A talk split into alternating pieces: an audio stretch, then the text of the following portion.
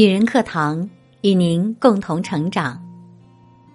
亲爱的朋友们，大家好，我是纳日苏，很高兴我们再次相约女人课堂。今天与大家分享的文章是：便宜的东西往往更贵。作者梁大师。金钱的债能欠，就是人情债不能欠。你一旦沾上，就要掏心掏肺来还。我的助理小蚊子是个勤俭的姑娘，很会替公司省钱，但有时的省法也有点副作用。比如前段时间一次培训活动，客户领导突然生病，临时取消。小蚊子很不好意思的告诉我，他为讲师订的酒店无法取消，费用不能退回。细问才知道，网站上有两个房价，一个一千二，一个一千一百五，区别是，前者可以入住前取消，而后者无论怎样都不予退款，因为差了五十元。小蚊子选择了后者，结果损失了一千一百五十元。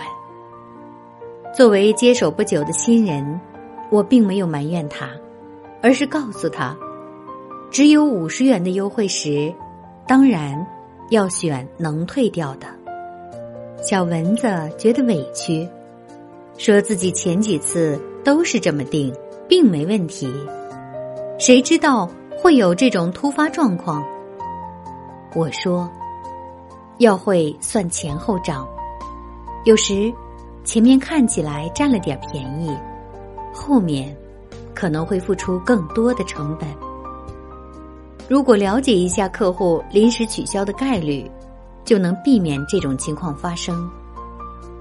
五十元要对冲一千一百五十元的风险，大体是。一比二十的赔率，但客户临时取消的概率明显是大于这个赔率的，所以这个选择并不明智。经济学中有一个概念叫价格歧视，意思是为了营销需要，同一种产品会根据不同的场景设计不同的价格，商家。往往会在低价的基础上设计一些限制，能占到便宜的是少数，多数人会付出更多的成本。所以，便宜的东西到后来往往更贵。知乎作者橙色猫之前开美容院，讲了一个秘密：他们百分之七十的利润。来自办会员的收益，单次项目价格奇高，让顾客砸舌。但是，负责接待的萌妹纸会甜甜的建议你办张会员卡，这样下来，单次相当于打了四折。会员含二十次项目，统算下来，省老多钱了。可是最后的情况是怎样的呢？至少有三分之二的人根本用不完这二十次会员卡就已经过期，甚至相当一部分顾客只用过一两次。这些人对美容院来讲简直是金主。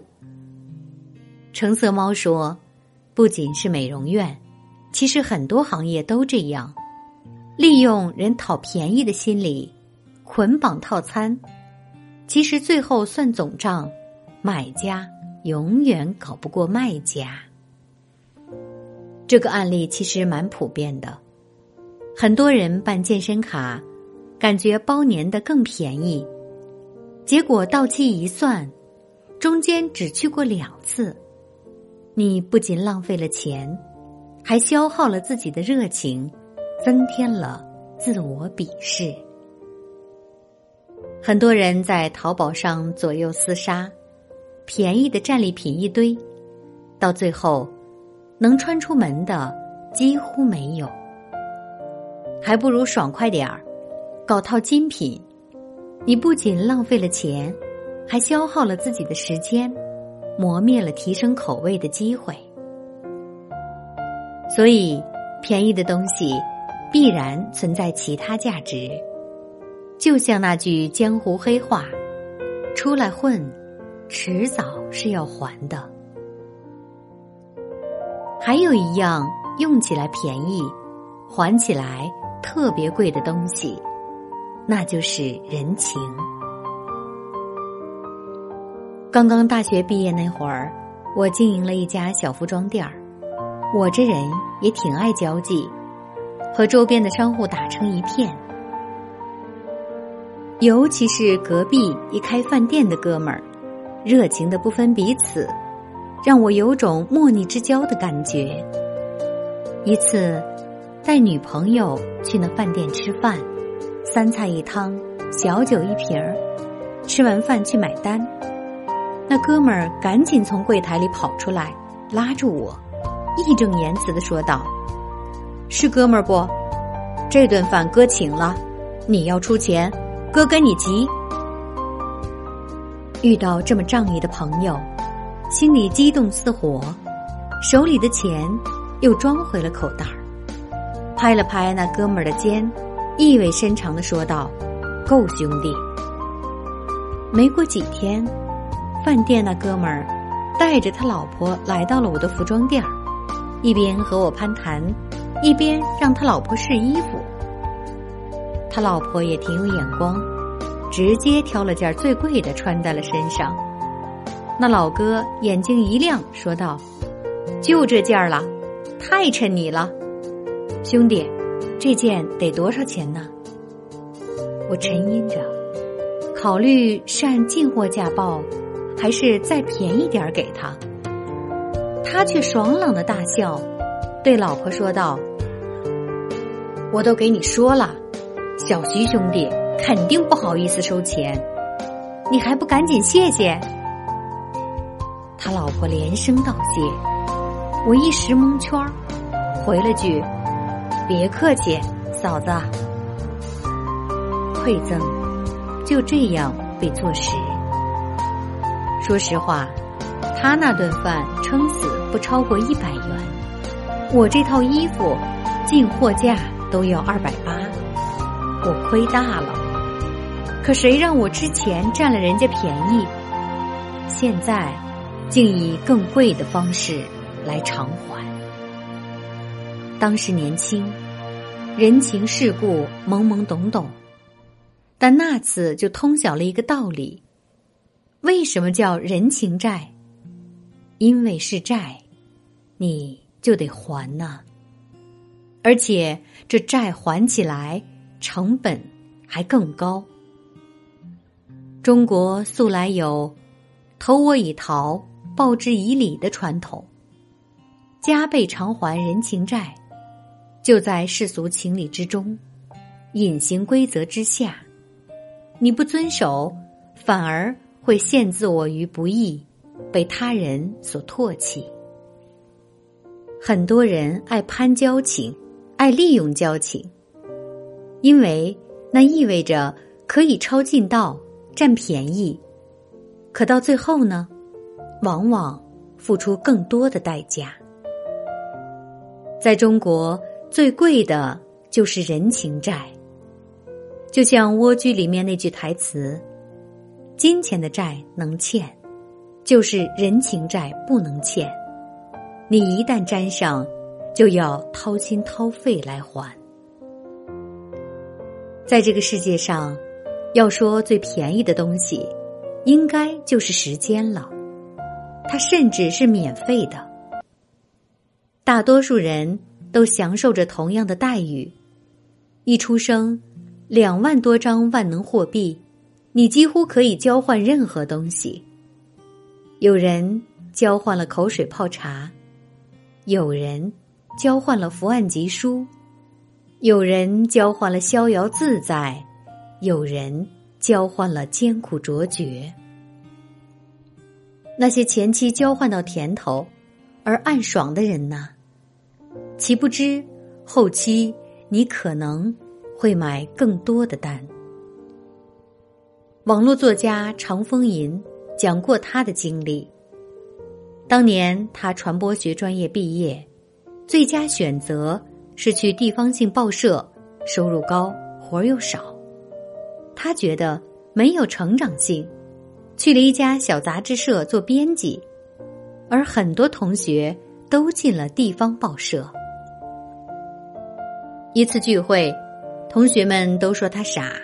去地方报社多好，根本不用干什么活儿，因为大家看的都是电视节目预告那栏儿，其他内容几乎没人看，但又不得不买，所以随便在百科全书上摘几篇文章，就凑成一版，报纸永远不愁卖，待遇永远低不了。常风吟说。当时自己也挺失衡，小杂志社待遇少得可怜，又是市场化运作，如果精选不好文章，销量下去，还要挨领导骂。总之，投入产出比太低，和同学比起来，觉得太不公平了。但他总觉得付出总会有点回报，说不定这家杂志社做大了呢。结果，长风吟猜中了开头，猜错了结尾。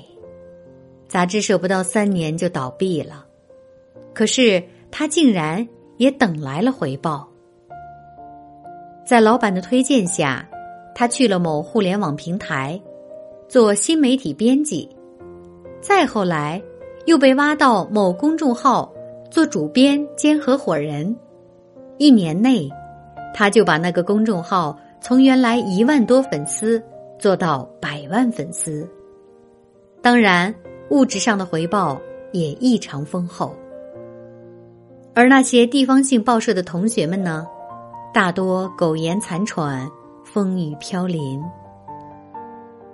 长风吟的故事让我想起《断头女王》里的一句话：那时候还太年轻。不知道所有命运赠送的礼物，早已在暗中标好了价格。我们常说生命可贵，可生命不就是时间的总和吗？时间虽免费，可却最贵，因为那张货币一旦花出去，就再也挣不回来了。很多时候，便宜和昂贵是不能彼此分离的，他们总是在不同维度下相互成全、相互转化。就像和菜头总结出的那个天道守恒定律：做一件事情有许多路径，无论选择其中哪一条，都意味着某种取舍。比如说。可以省时间，可以省资金，可以省人力，可以省麻烦等等。但是，到了最后，你会发现，都避不开，都省不掉。之前省掉的时间，会在后面耗费更多。资金、人力、麻烦，都是一样的。你怎么设计，是你的事情。老天负责审定总付出量。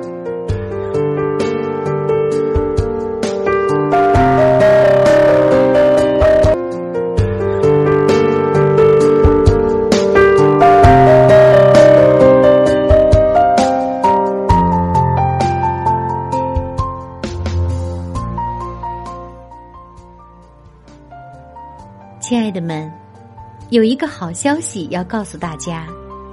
女人课堂视频节目《闺蜜私房话》将于本周六正式开播了，欢迎大家在一直播搜索“女人课堂”，女性成长、情感心理、亲子家庭、美食美妆，每周六和你一起聊你感兴趣的话题，也期待亲爱的成为我们主题嘉宾哦。加入我们，请添加班长小新微信号：二八四九二七六九八二，备注“闺蜜私房话”，邀您入群。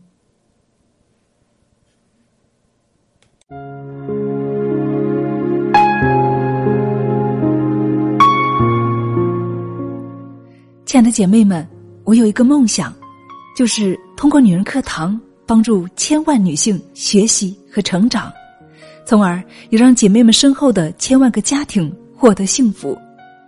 个人的力量有限，所以我真的需要你的帮助，动手分享，让我们一起来帮助更多姐妹早日摆脱现实中的无助、困惑和迷茫，早日与我们一起学习成长。非常感谢，亲爱的，谢谢你的支持。